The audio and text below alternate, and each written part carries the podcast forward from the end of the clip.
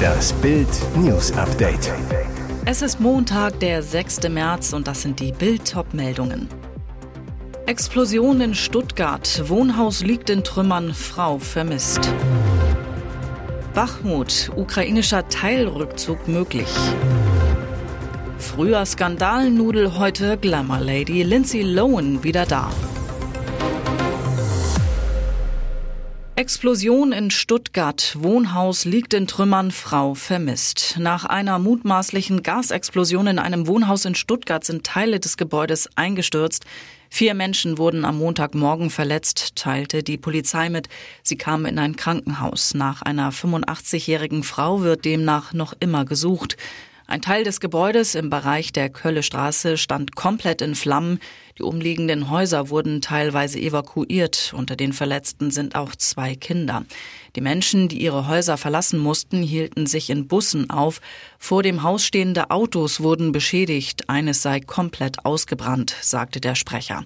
Teilweise sind die Scheiben der Gebäude in der Nachbarschaft gesprungen. Die Feuerwehr war anfangs mit 100 Einsatzkräften vor Ort.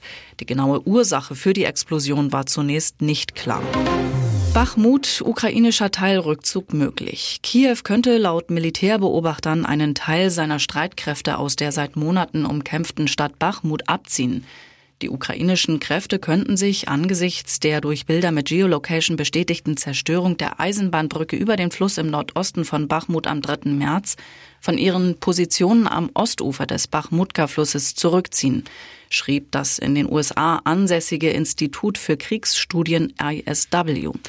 Russischen Militärbloggern zufolge nahmen die dort kämpfende Söldnertruppe Wagner inzwischen Teile im Osten, Süden und Norden Bachmuts ein. Eine offizielle Bestätigung für den Abzug gab es vom ukrainischen Militär bislang nicht.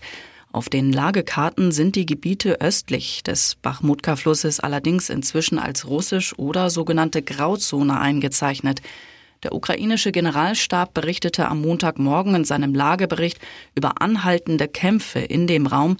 Beschossen worden seien sowohl die Stadt selbst als auch etliche Vororte von russischer Seite. Früher Skandalnudel, heute Glamour Lady. Lindsay Lohan wieder da. Jahrelang machte Lindsay Lohan nur mit Abstürzen und Partyfotos von sich reden. Alle Filme floppten, doch jetzt ist sie wieder da. Auf der New Yorker Fashion Week zeigte sich La Lohan vor kurzem frisch wie der Morgentau, ausgeschlafen, lächelnd, die Stirn glatt gezogen, das rote Haar aufgedreht. Sie wirkt glücklich. Um Schwester Aliana und Bruder Dakota zu unterstützen, reiste Lindsay aus ihrer Wahlheimat Dubai nach New York, glänzte dort in der ersten Reihe einer Fashion Show.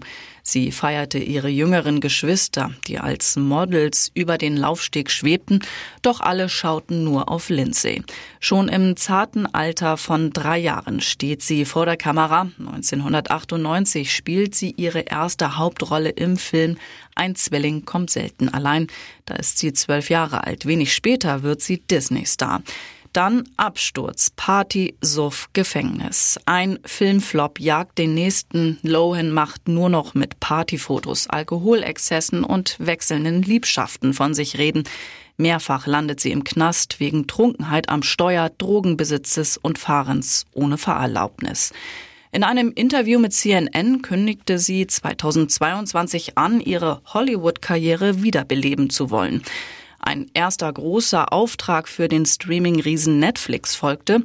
Lindsay Lohan ergatterte die Hauptrolle in einem Weihnachtsfilm. Dieser Job und ihr Glamour-Auftritt auf der Fashion Week sind auf jeden Fall erste Schritte zur zweiten Karrierechance. Eine geliebte Seele, Richard Gere, trauert um Papa Homer. Wie die Familie am Sonntag bekannt gab, ist Homer Gere bereits am 1. März mit 100 Jahren im US-Bundesstaat New York gestorben. Richard Gears Ehefrau Alejandra würdigte das Leben ihres Schwiegervaters in einem Instagram-Post. Dort schrieb sie im Namen der Familie, bis zu seiner Pensionierung im Alter von 65 Jahren war Gier ein erfolgreicher Versicherungsvertreter. Er war in der Gemeinde als begabter Unternehmer bekannt und wurde für seine Arbeit als ehrenamtlicher Mitarbeiter von Essen auf Rädern ausgezeichnet. Im zweiten Teil ihres Posts schreibt Alejandra Gier über Homer, Er nahm das Leben mit Liebe, Freundlichkeit, Offenheit und Neugierde an. Für seine Familie und seine Freunde bleibt er eine erstaunliche und geliebte Seele, die uns immer daran erinnert, fest zu lieben und laut zu singen. Erst vor wenigen Wochen hatte es Sorge um Richard Gere selbst gegeben. Bei einem Mexiko-Urlaub mit seiner Frau und den beiden gemeinsamen Söhnen wurde der Schauspieler mit einer Lungenentzündung in ein Krankenhaus eingeliefert. Und jetzt weitere wichtige Meldungen des Tages vom Bild Newsdesk. Während Partygäste in der Schützenhalle feierten und tanzten, soll Joel G. auf dem Rasen nebenan über ein Mädchen hergefallen sein. Die Polizei ist sicher, der Fußballtorwart wurde auf dem Fußballplatz zum Killer. Was war passiert? Am Samstag feierten zwei Mädchen im Schützenhof von Bramsche Pente ihren 18. Geburtstag. Um 1.30 Uhr am Sonntagmorgen merken Gäste, dass ihre Freundin verschwunden ist. 70 Minuten später finden sie die 19-Jährige schwer verletzt hinter einem Tor auf dem Fußballplatz. Staatsanwalt Dr. Alexander Retemeyer, die Auffindsituation weist auf ein Sexualdelikt hin. Die Kleidung des Opfers war heruntergerissen. Die Schwerverletzte stirbt in der Klinik.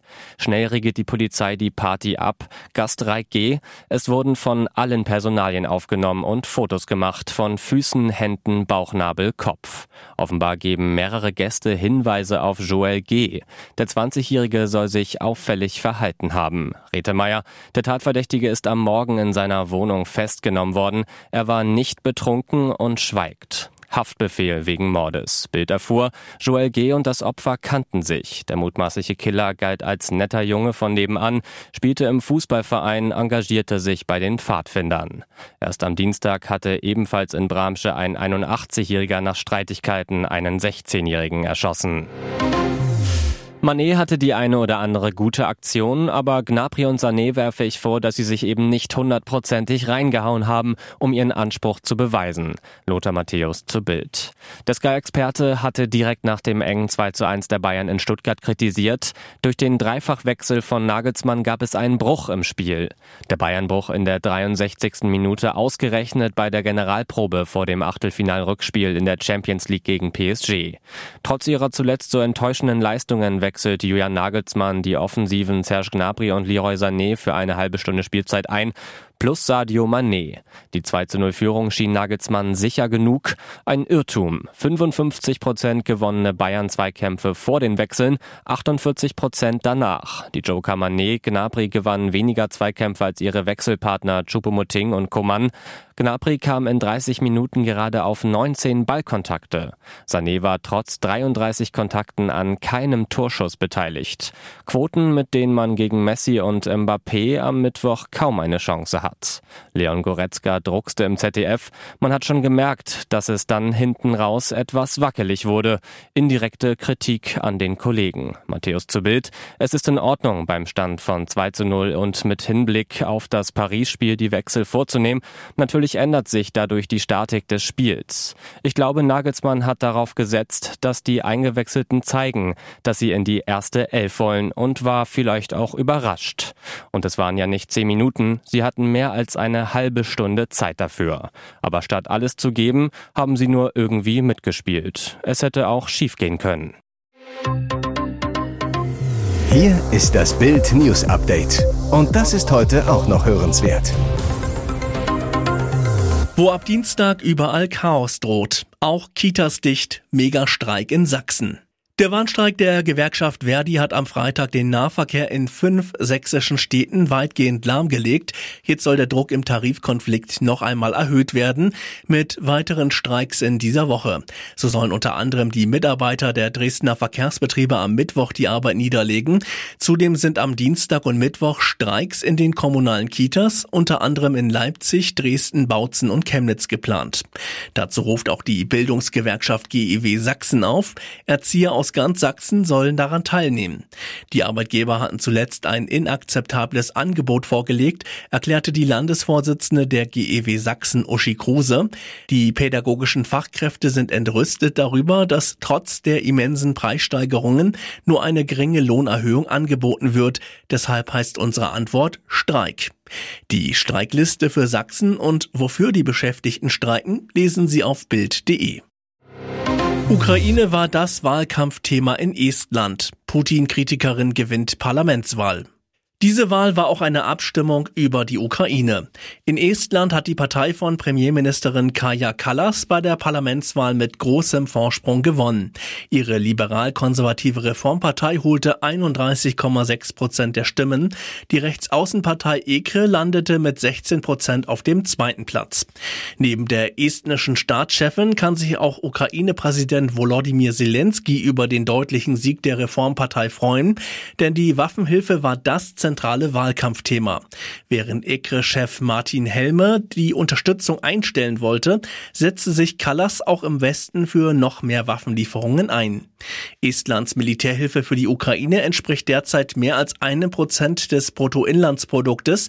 Das ist mehr als bei jedem anderen Land gemessen an der Größe der Volkswirtschaft. Erst im Januar hatte der Baltenstaat der Ukraine unter anderem Panzerabwehrwaffen und Munition im Wert von 113 Millionen Euro zugesagt.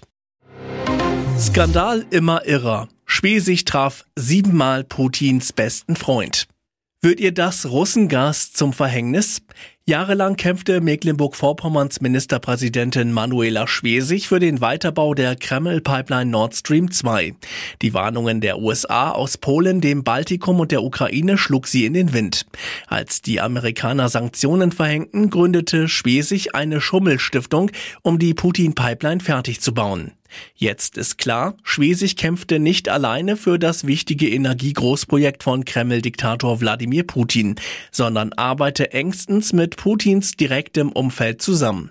Den Angaben der Landesregierung zufolge traf sich Schwesig seit 2018 siebenmal mit Matthias Warnig, langjährigen Geschäftsführer der Nord Stream 2 AG. Ein Treffen fand sogar unter vier Augen statt. Zudem gab es drei längere Telefonate zwischen Schwesig und Putins wichtigstem Energiemanager in Deutschland. Dabei ist Warnig für Putin mehr als ein Gasmanager. Wie die Zeit berichtet, verbinden den früheren Stasi-Mann Warnig und den langjährigen KGB-Agenten Putin seit Jahrzehnten eine enge Freundschaft. CDU-Wirtschaftsexperte Tillmann Kuban sagte zu Bild, Manuela Schwesig und ihre SPD-Russland-Connection machten die Staatskanzlei zur Außenstelle der russischen Botschaft. Bye.